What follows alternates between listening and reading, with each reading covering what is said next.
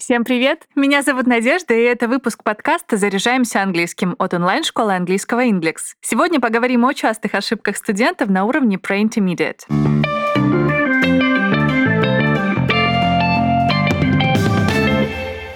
Всего перечислю 16 лексических и грамматических ошибок. Вместе разберем, как выбрать подходящее слово, поставить нужный предлог и не запутаться в порядке слов в предложении.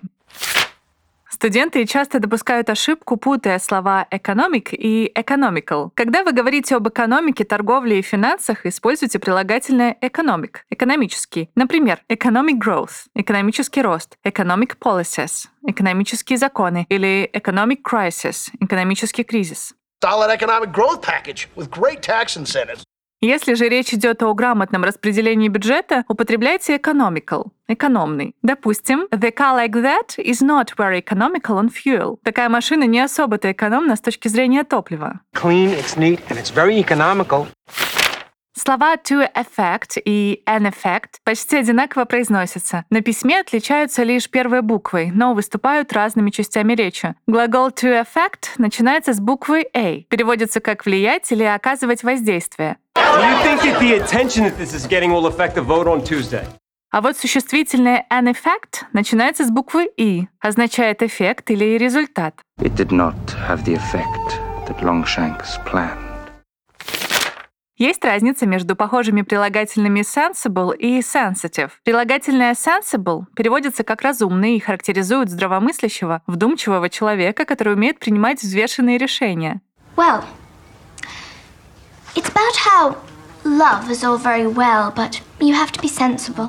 А прилагательное sensitive означает чуткий, восприимчивый или вовсе обидчивый. Так говорят про человека, который многое принимает близко к сердцу, а также про чувствительную кожу, например, ту, что легко обветривается или покрывается волдырями, если перегреться на солнце. Whatever it was, it's very sensitive. I don't get it. Английские слова less и fewer на русский переводятся как «меньше», но между ними есть разница в правилах употребления. Less используется с неисчисляемыми существительными и прилагательными, а fewer употребляется только с исчисляемыми существительными. Kids who are given yes days consume less sugar, not really, and spend less time on the internet. Теперь less употребляется с прилагательным. While he was recuperating, he picked up a less dangerous hobby. А в следующем примере уже стоит fewer, так как после него используется исчисляемое существительное. And there were even fewer incidents of violence today. Глагол to agree — соглашаться — часто принимают за прилагательное, поэтому в отрицательных и вопросительных предложениях студенты допускают ошибку, используют вспомогательный глагол to be вместо to do. И так у них получается I'm not agree вместо правильного I don't agree. I do not agree with your father, but I love him. Do you understand?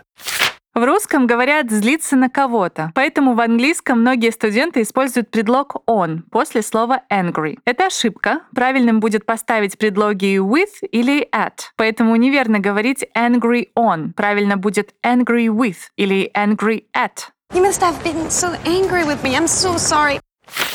Распространенная ошибка — это добавлять предлог in или at перед словами-указателями времени, такими как last — последний, this — этот или next — следующий. Стоит запомнить, что с этими словами предлог не нужен. I saw some that they caught hiding in the forest last month. Если вы хотите сказать, что в прошлом бывали где-то, но уже вернулись, используйте have been to. Если же вы куда-то уехали и до сих пор там находитесь, употребляйте have been in. Давайте сравним. I have been to Spain when I was a kid. Я бывала в Испании когда-то в детстве. И I have been in Spain for half a year already, and I has no intention on going back. Я в Испании уже больше полугода и не планирую возвращаться. В русском предложении наречие «достаточно» ставится перед э, существительным или прилагательным. Например, «ты достаточно хорошо поработал, чтобы взять выходной». В английском же наречие enough, которое переводится как «достаточно», оно также употребляется перед существительным, но после прилагательного. Сравните. This flat isn't spacious enough for our family. Для нашей семьи эта комната недостаточно просторная. Здесь enough стоит после прилагательного spacious. Spacious enough. Еще пример. Is there enough food in the house? Дома достаточно еды? А здесь enough стоит перед существительным food. Enough food. В русском языке глагол «занимать» означает как брать взаймы, так и давать взаймы. В английском же это два разных понятия и два разных глагола. To lend означает давать взаймы, а to borrow — брать взаймы. It was the Teamsters that stepped in and lent the money that built Las Vegas. Послушайте еще один пример, и на этот раз с глаголом to borrow — брать взаймы. Man cannot earn, he must borrow. Глагол to tell — рассказывать — всегда употребляется без предлога и с прямым дополнением. То есть правильно говорить to tell somebody — рассказывать кому-то. Правило распространяется и на устойчивые фразы вроде to tell the truth — сказать правду, to tell a lie — лгать, to tell a story — рассказать историю или to tell a secret — рассказать секрет. I tell you, those voices soared higher and farther than anybody in a great place dares to dream. А вот после to say необходимо ставить предлог to. To say to him — сказать ему. You can say to yourself, if I follow these rules, I will be safe. Но встречаются и исключения, когда глагол to say употребляется без предлога и с прямым дополнением. Например, to say yes — сказать «да», to say thank you — сказать «спасибо». Частая ошибка — это по аналогии с русским использовать предлог in перед днями недели или датами. В таких случаях в английском стоит употреблять предлог on. То есть ошибкой будет сказать in Monday, а вот правильно говорить on Monday. The new editor arrives on Monday. Теперь поговорим об условных предложениях. Тех самых, что начинаются со слова «если» — if по-английски. Или тех, где «если» стоит в середине предложения. Так вот, даже если речь идет о будущем времени, в условной части предложения не используется future simple. После if ставится глагол в настоящем времени. Well, if you need any help arranging things, you just let me know. После конструкции there is или this is ставится существительное, а после it is — только прилагательное. I don't like London because it is cold. It is repressed. Чтобы сказать слово во множественном числе, к большинству английских существительных достаточно добавить окончание s. Snake — snakes, змея — змеи, gift — gifts, подарок — подарки, day — days, день — дни, puppy puppies, щенок, щенки. Но в английском есть и такие слова, которые во множественном числе меняют свою форму. Например, child, children, ребенок, дети, person, people, человек, люди, mouse, mice, мышь, мыши.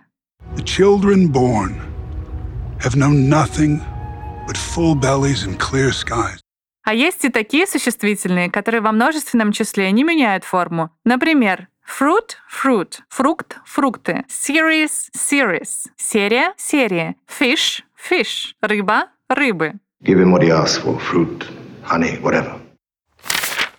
Говорить I haven't — ошибка. Когда вы хотите сказать, что у вас чего-то нет, не забудьте перед основным глаголом to have поставить вспомогательный глагол to do с частицей not. Так у вас получится I don't have, и это правильный вариант. I do not have the talent of conversing easily with people I have never met before.